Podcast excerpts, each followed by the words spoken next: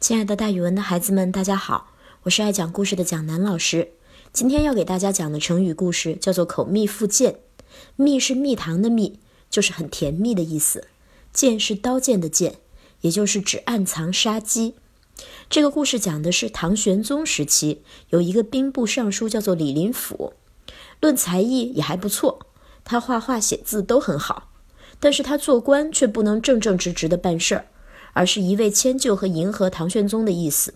不但如此，他还用一些不正当的方法结交唐玄宗的亲信、宦官和妃子。因此呀，他非常得唐玄宗的宠信，一直在朝中做了十九年的官。李林甫和一般人接触，总是在外貌上表现出和人很友好，跟大家都和和气气的，非常合作。人家说什么都好，嘴里面尽捡那些好听的、善意的话来说。可是实际上，他的性格和他的表面态度完全相反，他竟然是一个非常阴险狡诈的人，常常使坏主意，暗中来害人。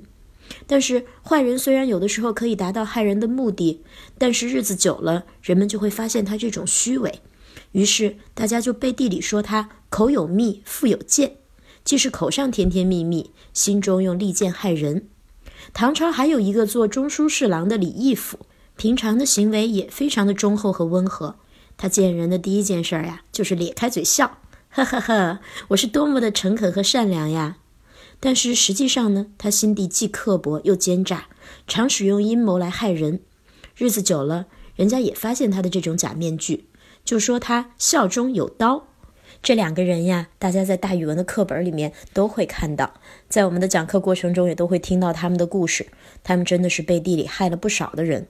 所以呀，像李林甫和李义府那样的人是非常可怕的，因为表里不一，如果不小心的话，就要上当受骗。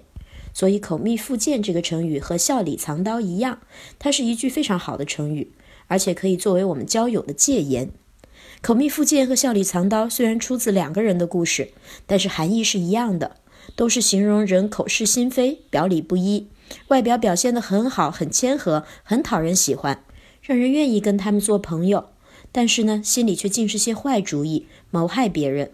姜老师给大家举一个例子吧，比如说这个女孩太单纯、太善良了，所以她才会受这种口蜜腹剑的人的害。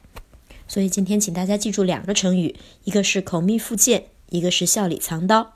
这样的人是千万不能结交的哦。好了，今天的成语故事，姜老师就给大家讲到这儿，咱们明天见。